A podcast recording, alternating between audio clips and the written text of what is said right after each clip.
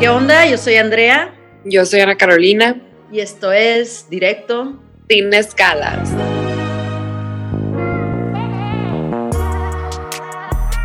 ¿Qué onda, Ana? ¿Cómo estás? Bien, ¿y tú? Súper bien, súper bien, disfrutando el veranito, feliz de la vida. ¿Tú? También, la neta, este, me levanté de que, o sea, ya me he comido súper mal, Andrea. O sea, no sé qué decirte. Siento que se te va a venir un mal karma por eso. ¿Cómo voy a hacer? ¿Voy a engordar un chorro o qué? No sé, es que realmente no sé qué es karma. Por eso creo que tenemos a, un invitado perfecto hoy. hoy tenemos a Sandra Gutiérrez. Eh, nos va a platicar un poquito de lo que es el karma y pues creo que ella también está pasando un verano fabuloso, ¿no? ¿Dónde estás, Sandra? Preséntate. Hola, soy Sandra Gutiérrez. Sí, estoy pasando un, empezando el verano fabuloso. Justo hoy, luna nueva, después del solsticio de verano, el inicio del verano en Formentera, nada más y nada menos que en el paraíso de Formentera, en España. Fatal, muy triste. hoy me voy a ir a ver el cielo con mucha tristeza está lleno de estrellas porque además como casi no hay luz, casi no hay casa, se ve lleno, lleno, lleno, lleno, lleno, horrible. Seguramente es mal karma, puro mal karma. Puro mal karma como nos lo estás restregando ahorita.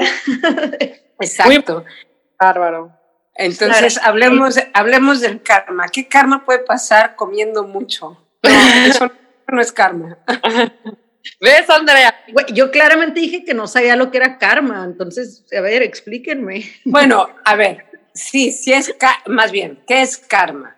Karma básicamente, la traducción es acción, eso quiere decir la palabra en sánscrito, y es eh, mm, lo que conocemos como karma sería clara y básicamente las consecuencias de un acto, el que sea.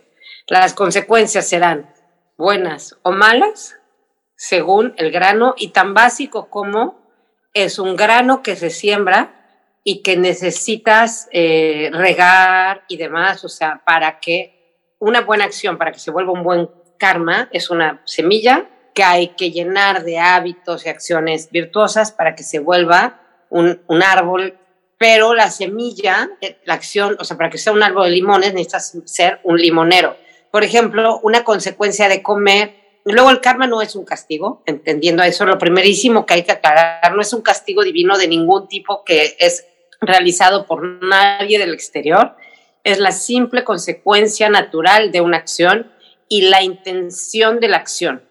Entonces, de comer básicamente sería como un niño que mete los dedos al enchufe de luz y se electrocuta. No es que lo esté castigando la compañía de luz, no es que en otra vida se haya pelado con Tesla y Tesla se esté vengando, no es que el universo esté en su contra, no, es que la electricidad es una consecuencia, un, corte eléctrico, digo, un cortocircuito es la consecuencia de meter los dedos al enchufe. Entonces, eso es karma, sí, en función de lo real de la acción no en el lado espiritual que se conoce dentro de las religiones orientales, que es lo que más bien vamos a hablar. Entonces, la consecuencia de comer cochinadas eh, puede ser subir de peso, en tu caso que veo que no te sucede y por eso abusas, puede ser un colesterol alto, un estómago revuelto, una, no sé, pero es absolutamente una consecuencia física y química de una acción. Ahora, comer mucho y dejar a otros sin comer, ahí sí hay un karma. O sea, justamente ayer hablaba con un amigo que me, o sea, los hindús se duermen en la calle y te dicen, no, no me va a pasar nada, no me van a robar porque tengo muy buen karma. Eso quiere decir que es una persona que confía en un camino de acciones virtuosas, porque son muy conscientes de sus acciones y que por lo tanto no tendría que pasarle nada porque no es un ladrón, porque no le hace mal a nadie, porque no le ha hecho mal a nadie. Entonces vive tranquilo y entonces, y además como tienen asumida la muerte, por ejemplo, en la India, ¿no? O, un budista, tiene asumida la muerte completamente que va a llegar en el momento perfecto que te toca, porque es, eso está escrito. Y además, tu vida es virtuosa, no generas mal karma, no tendrías por qué tener miedo de que te roben, te hagan. Entonces, una persona tiene sueño, se baja de su coche, pone piedritas para protegerse en la India, para que no lo atropellen, pone un anuncio de por aquí no, se tiende una camita y se jetea. Porque tiene la conciencia tranquila, básicamente. Entonces, teniendo esas dos cosas asumidas, viviríamos muy tranquilos. Y eso sí es el karma. O sea, el karma es que es la generación de consecuencias de tus acciones. El karma Pero, es algo que vas cargando contigo también como, como una, ahorita como lo estás pintando, es como que más o menos estás eh, viviendo bajo esa impresión de tranquilidad, ¿no? Entonces será nada más como que una, una consecuencia personal que uno, que uno genera.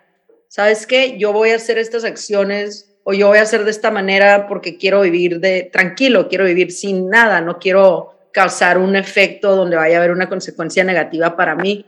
¿Crees que pueda llegar en el punto donde tanto control sobre acciones para tener una consecuencia específica se vuelve como egoísta o no? Sí, porque lo estás haciendo, lo estás haciendo con un objetivo. Una acción virtuosa es, una acción generosa sin, sin esperar nada. En el momento que estás esperando tener buen karma de esa acción, o sea, si tú donas un millón de dólares para limpiar tu conciencia, genera karma negativo, porque el objetivo no es el bienestar de la gente que los está recibiendo. Una acción virtuosa es una acción que genera bienestar para ti, pero para el resto o para, algún, para los seres vivientes en general. O sea, la conciencia no vives, la, tu tranquilidad no es más importante que la de los otros. Entonces, una acción virtuosa es una acción que eh, que, tiene un impacto sobre ti, sobre los tuyos cercanos y sobre todos los seres vivos. Una acción negativa puede generarte a ti un impacto positivo, pero sobrepasar pasar por encima de las necesidades de otros y entonces, como decía, comer mucho, no, evidentemente no genera karma. Comerte la comida de toda la familia, pues es un poco ojete dejar a la familia sin comer, ¿no? o gastarte en papas o algo la lana de la comida sana de tu casa. Por ejemplo, me cuesta mucho trabajo poder entender que como que todo lo malo que nos pasa sea un karma. También puede ser un aprendizaje, ¿no? O sea, no todo viene a nuestra vida malo como a en, en, en reacción a una acción que hicimos, ya sea en nuestra vida o en, esta vida o en la vida pasada que tuvimos. Yo lo que creo es justamente ahí lo que decía al principio, es el, secreto no está en pensar que no todo es karma, sino en dejar de pensar que el karma es un castigo. Eso es occidentalizar la palabra y ponerla un poco en un tono supersticioso y de alguna manera religioso, en donde tenemos esta imagen de alguien que nos castiga de afuera. Esa es una necesidad que tenemos judeocristiana, en donde alguien viene y nos castiga.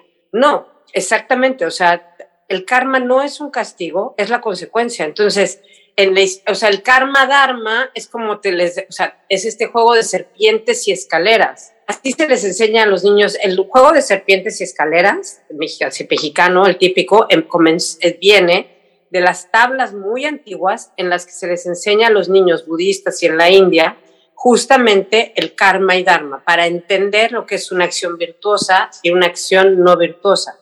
Esa es, la onda. Entonces, si dejamos, quitamos el concepto de karma como castigo, simplemente es observar, incluso si dices, bueno, ok, yo estoy siendo una buena persona, pero me está cayendo esto encima y de verdad nunca he hecho nada como para merecer esto. Bueno, puede ser en efecto un karma de una vida pasada, puede ser, o, o un aprendizaje para tu evolución. Si pensamos en eso, que la evolución de la conciencia es nacemos con todo lo que necesitamos saber, pareciera que nos los quitan, entonces cae el velo de la ignorancia, y la evolución de la conciencia es ir reconociendo lo que realmente somos.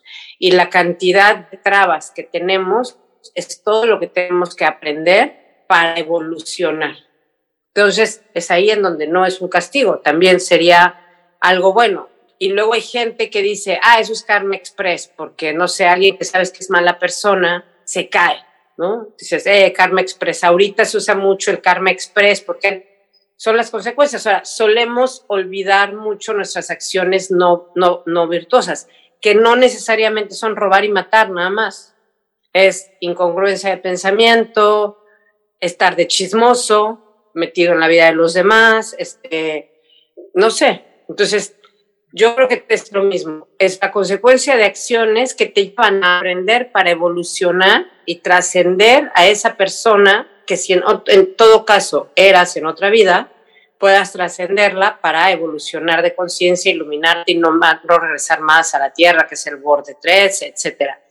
Pero si lo ponemos en carne y hueso de lo que somos y de lo que nos vamos a acordar, porque no sé si nos vamos a acordar la próxima vida de lo que hicimos en esta, generalmente las consecuencias de muchas cosas que nos suceden, a ver, también hay consecuencias, el karma, según los budistas, no se hereda, o sea, porque tu papá fue un ladrón, tú heredas ese karma, no. Haber comido de dinero mal habido sí te genera un karma. Ah, pero... O sea, tanto peca el que mata la vaca como el que le coge la... Pero esto requiere que tú estés consciente de la procedencia de ese dinero, ¿no? Exacto. Ok. No necesariamente, pero sí hay mayor karma, sí. O sea, digamos, y además sí se puede purificar el karma.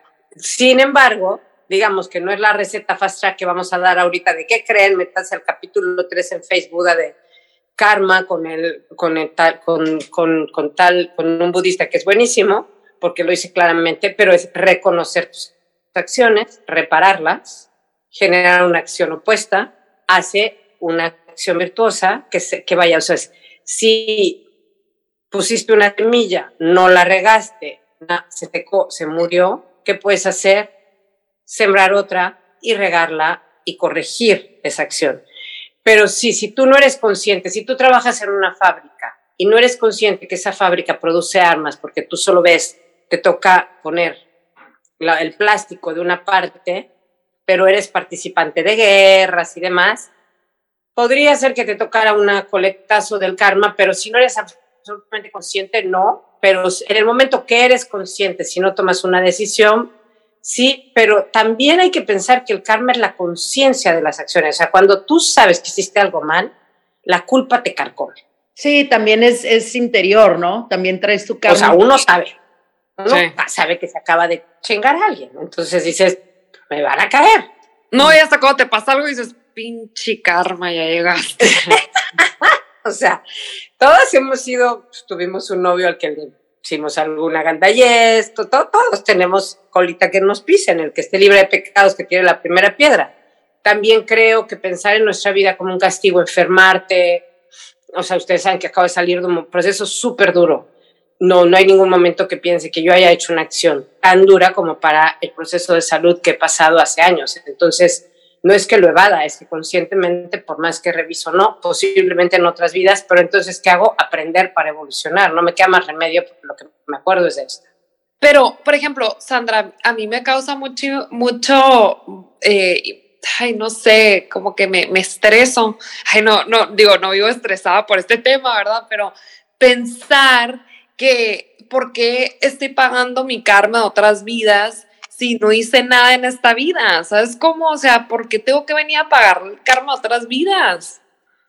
Pues porque, porque hiciste cosas. o sea, eres el mismo alma. O sea, si en otra vida. no, pero lo que puedes hacer, entonces es una purificación. Ahora, en la corriente, en la corriente purista, budista, oriental, entendiendo el karma solamente como algo oriental, pues hay esta forma de purificación, pero en el camino chamánico, sí hay puntos en donde puedes recomenzar de cero. Y yo creo profundamente que el universo, como él mismo se regenera y nos los enseña, hoy es luna nueva, por ejemplo, es un momento de poner intenciones.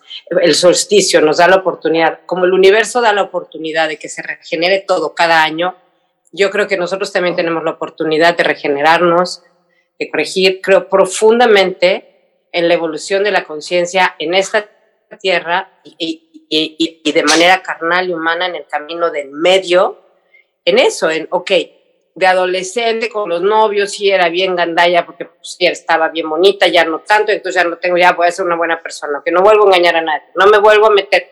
Yo creo que con pequeños cambios de acciones ya no voy a hacer chismos porque genero una bomba y entonces se divorció mi, mi mejor amiga por consecuencia de un chisme que yo creé, ¿no? Cosas así, creo que uno puede darse cuenta y decir, ya no las voy a hacer, pero también poco creo que tengamos que vivir pensando en que estoy pagando lo de otras vidas. Con esta tenemos suficiente. Y eso es lo que me, causa mucho conflicto, como que pensar de que, de o sea, por ejemplo, ponle que en otra vida fui un violador y luego en esta vida soy súper buena persona, ayudo un chorro a la gente, eh, o sea, y, la vida me está madre y madre, o sea, entonces que estoy pagando mi, mi otra vida, que en esta vida estoy súper buena.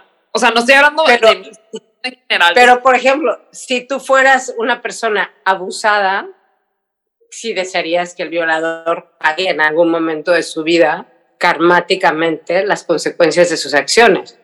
Claro.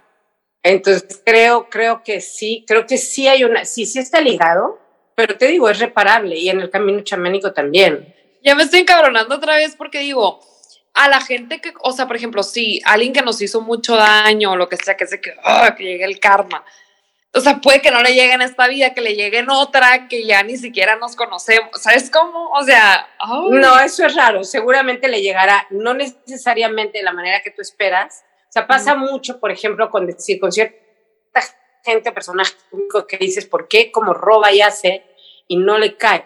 Híjole, a muchísima gente le cae con familiares enfermos, con hijos que se mueren, con tragedias que ni nos enteramos, pero que sí les pasan y que no hay el dinero que resuelva. Y esas cosas hay que vivirlas. Y, generalmente son los momentos de puntos de inflexión de la vida que llevan a ciertas gentes a cambiar. Hay otros que no cambian nunca y que por más que les digas del karma, pues van a seguir así y ver 17 veces hasta venir en estado cucaracha y que los pisen y regresar como cucaracha y que los vuelvan a pisar. No conozco a nadie que me haya contado, regresé fui a una otra vida y regresé. No todos fueron Cleopatra, el emperador romano, ruso, Bonaparte. Nadie me ha contado, fui a otra vida y era mosca y justo llegué en el momento que me apachurraron. Y aquí estoy. No, nunca.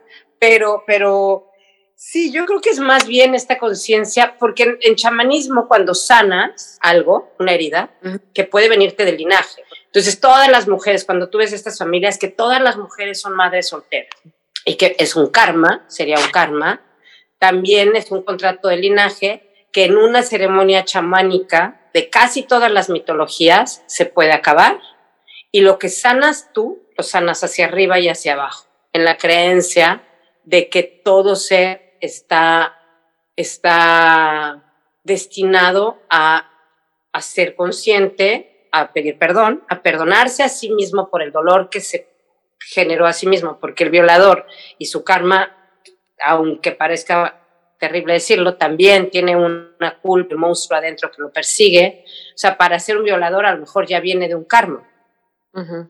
Y es ese monstruo porque viene de un karma de alguna familia. Por ejemplo, en donde estudio ámbito transpersonal, estudiamos un caso, porque estudiando en la parte de la psicoterapia transpersonal, un caso que había gente que le causaba horror, pero que la justicia humana, divina del cosmos y el equilibrio, no sé si se acuerdan este caso de hace un año, dos años, no sé, de una mujer que le entregaba a sus sobrinas al marido con tal de que no violara a las hijas. Y las violaba y las desollaba y todo, cárcel y lo encontraron, no sé si se acuerdan, en la Ciudad de México, ahí por Ecatepec, una cosa espan... bueno, una cosa espantosa de horror de un monstruo como, como Jack el Destripador, porque además avisó mucho de ella, de las niñas, o sea, las tuvo muchos años, se las dejaba, y la mujer, pues era un poco por salvar a sus hijas, entonces había una cosa ahí enferma, pero salvaba, pero entregaba, la, tenía a las sobrinas a las que él violó mil veces hasta que las desoyó vivas y las, bueno, lo encontraron y llegó a la cárcel. Todos sabemos lo que les hacen en la cárcel a los violadores y demás. O sea, y tiene cárcel, él se encargó a sí mismo de, que, de no ver la luz del día. Entonces, analizándolo con mi maestra, que es psiquiatra, ha trabajado en cárceles, en cárceles de este tipo de casos que son de manicomio, casi casi. Y en el mundo chamánico, el desdoblamiento del caso, que hay gente que decía, no, que lo que me en vivo es, a ver, posiblemente lo que él está haciendo es terminar con un karma de linaje, porque posiblemente venga con un linaje de abusos sin consecuencias, porque vivimos en una ciudad de generaciones y generaciones de hombres que abusan sin consecuencias. Inconscientemente, él, en un nivel de conciencia elevado al que llegó como misión a esta tierra, a decir, basta, este linaje, porque es el horror, hizo una acción tan clara, tan contundente, para no volver a ver la luz del día nunca más, tan imposible que no lo metieran a la cárcel, imposible que no lo descubrieran, hizo todo para, para, para que realmente le fuera mal en la cárcel, para pagar un castigo espantoso, haciendo cosas monstruosas pero posiblemente sea la persona que salva este linaje y que dice basta. Los hombres de esta familia no van a ser más violadores. Entonces, sí, en, el, en la parte chamánica, sí hay una manera como de acabar. En el budismo también, de limpiar tu karma. Porque no necesariamente, o sea, los monstruos se hacen también por karma. Además, son personas que requerirían de medicamentos. Si alguien tuviera la atención, sería, seguramente dio 200 mil casos de sociopatía que nadie peló porque no tenemos un servicio. Entonces, hay muchas cosas que no podemos meter solamente en es malo o es bueno o es karma. Pero si fuera karmático, la pregunta sería, si él termina con este linaje, él terminó con el karma de toda una historia de una persona o generó más karma y eso, obviamente a las mujeres les daba horror la idea de pensar que su siguiente vida pueda ser en paz después del horror.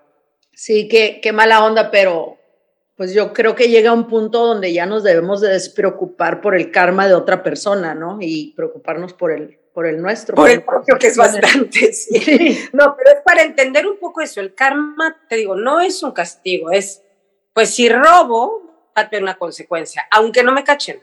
Sí, y hasta, y hasta, mental, ¿no? Creo que es lo que, afecta, que es una consecuencia mental que va a impactar tus demás acciones porque ya estás en un lugar donde tú sabes que has hecho algo malo. Entonces, tal vez esa manera te lleva a, continuar un camino de, de, acciones que no son favorables para ti, una simple eh, acción.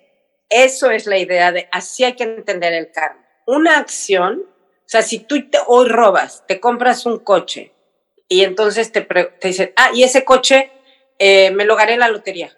¿A poco compras un billete de lotería? Siempre he comprado. Y entonces mentira tras mentira tras mentira y tu vida comienza a ser un infierno cuando tú creías que te habías sacado, es más, ni siquiera te robaste el dinero, te lo encontraste y no lo fuiste a entregar. Que un segundo dijiste yes, en ese instante tus propias acciones empiezan a destruir tu vida.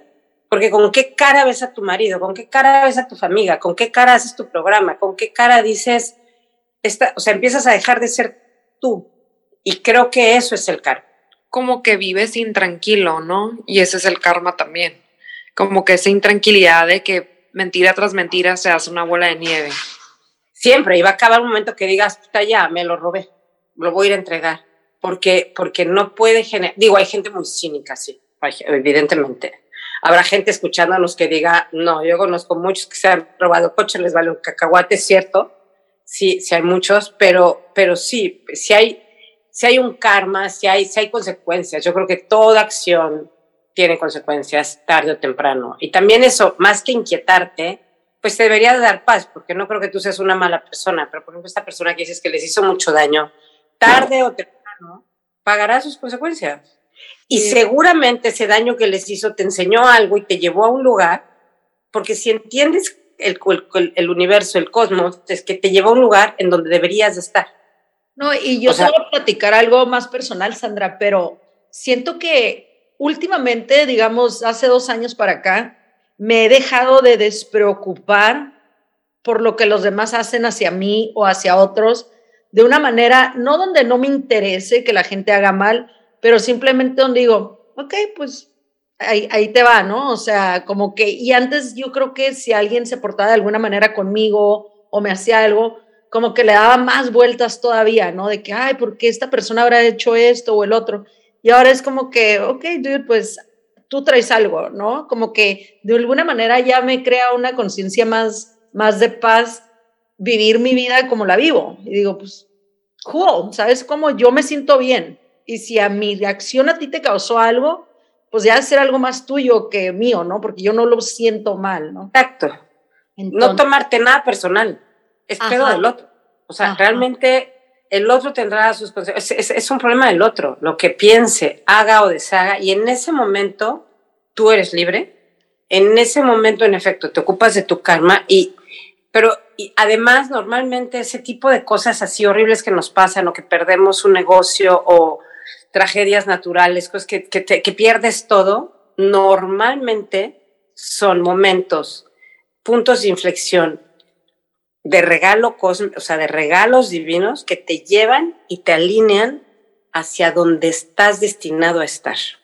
Claro. Y eso, cuando lo ves hacia atrás, a veces es muy fácil, hacia adelante nos cuesta mucho confiar y decir, ok, lo suelto todo y me va a llevar. Generalmente alguien que te robó un negocio, que te robó una marca, que te hace un clic en algo, que entonces te hace pensar desde dónde estás trabajando, te hace repensar todo lo que estás haciendo, te hace cuidarte más de con quién te juntas, te hace hacer una serie de cambios que te alinean más hacia el ser que debe ser, que en algún momento tienes que decir, híjole, gracias a eso hoy hago lo que más me apasiona. Si no me hubiera pasado, sería contadora. Claro, y yo les llamo esos como que momentos torre, ¿no? Por el tarot, yo creo, pero. Exacto, son no, son eso, los momentos torre. Yo en mi, escuela todo el tiempo me es, y la torre, ya jugamos a jugar la caricatura de no, lo de la gente, ¿no? Nosotros es, no, lo de la torre, no. Solsticio, venga la torre. Noviembre, venga la torre. apenas estoy saliendo, dame un minuto.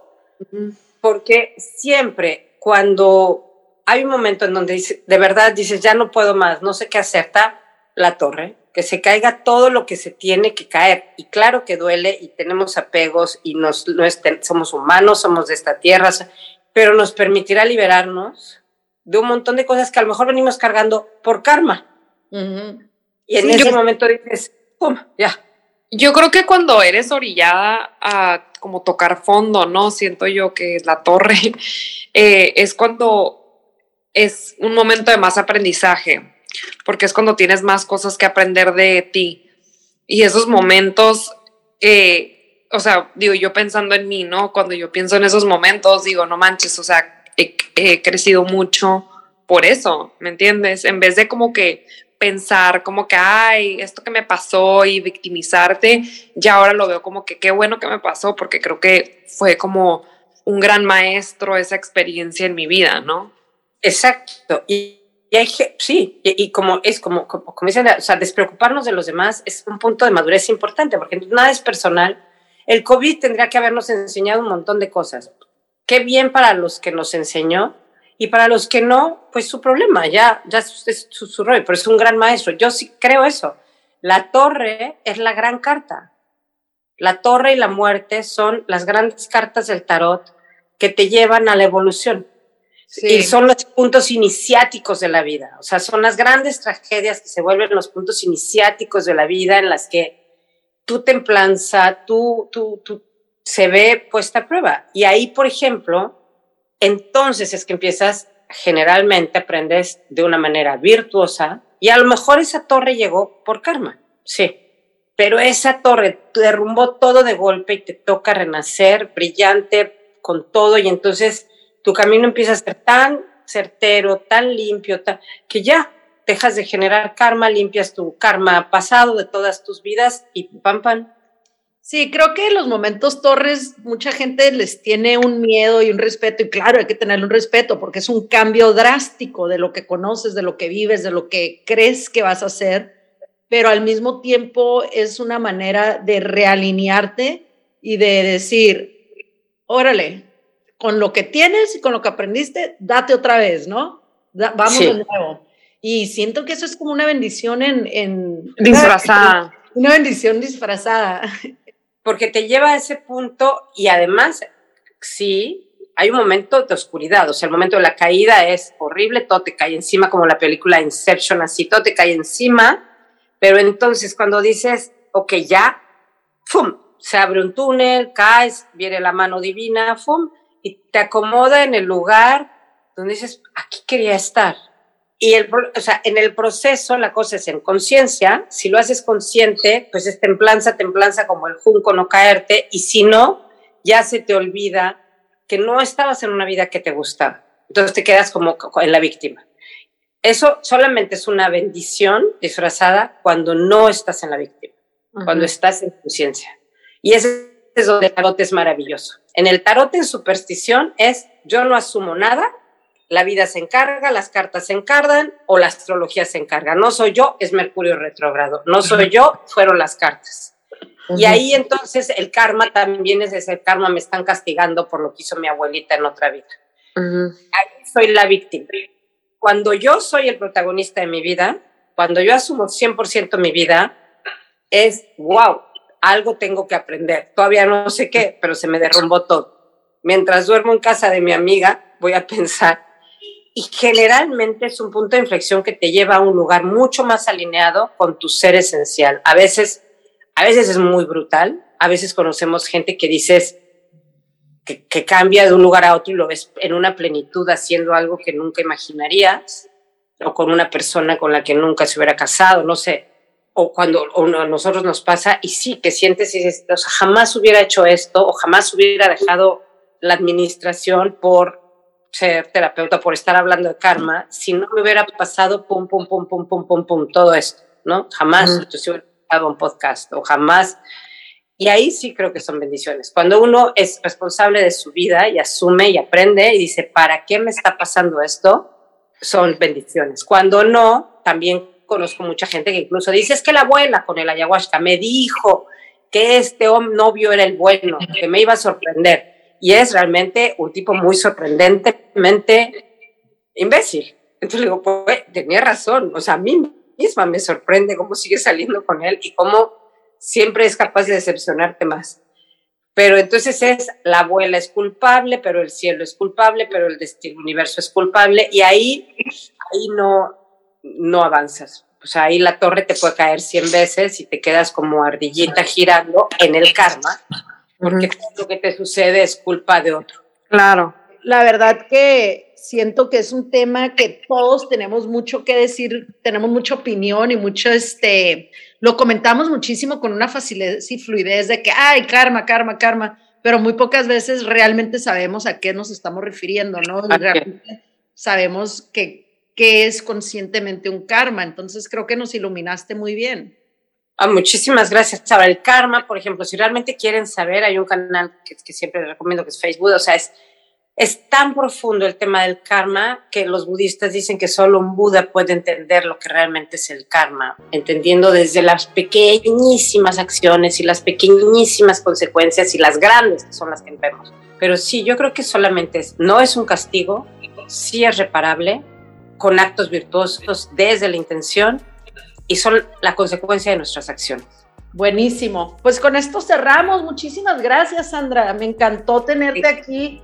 Este, platicar, que te hayas tomado el tiempo desde Formentera a, a, conectarte con nosotros. Es una belleza. Gracias a ustedes. Esperemos que todo salga bien. Si no, tendremos que poner en tela de juicio nuestro karma Sí. Un besote, gracias a ustedes. Un placer. A ver qué tema tocamos pronto. Sí, claro. Ah, les, yo les propongo un tema buenísimo, importante en este momento de moda, desde el que se puede abordar muy sencillo.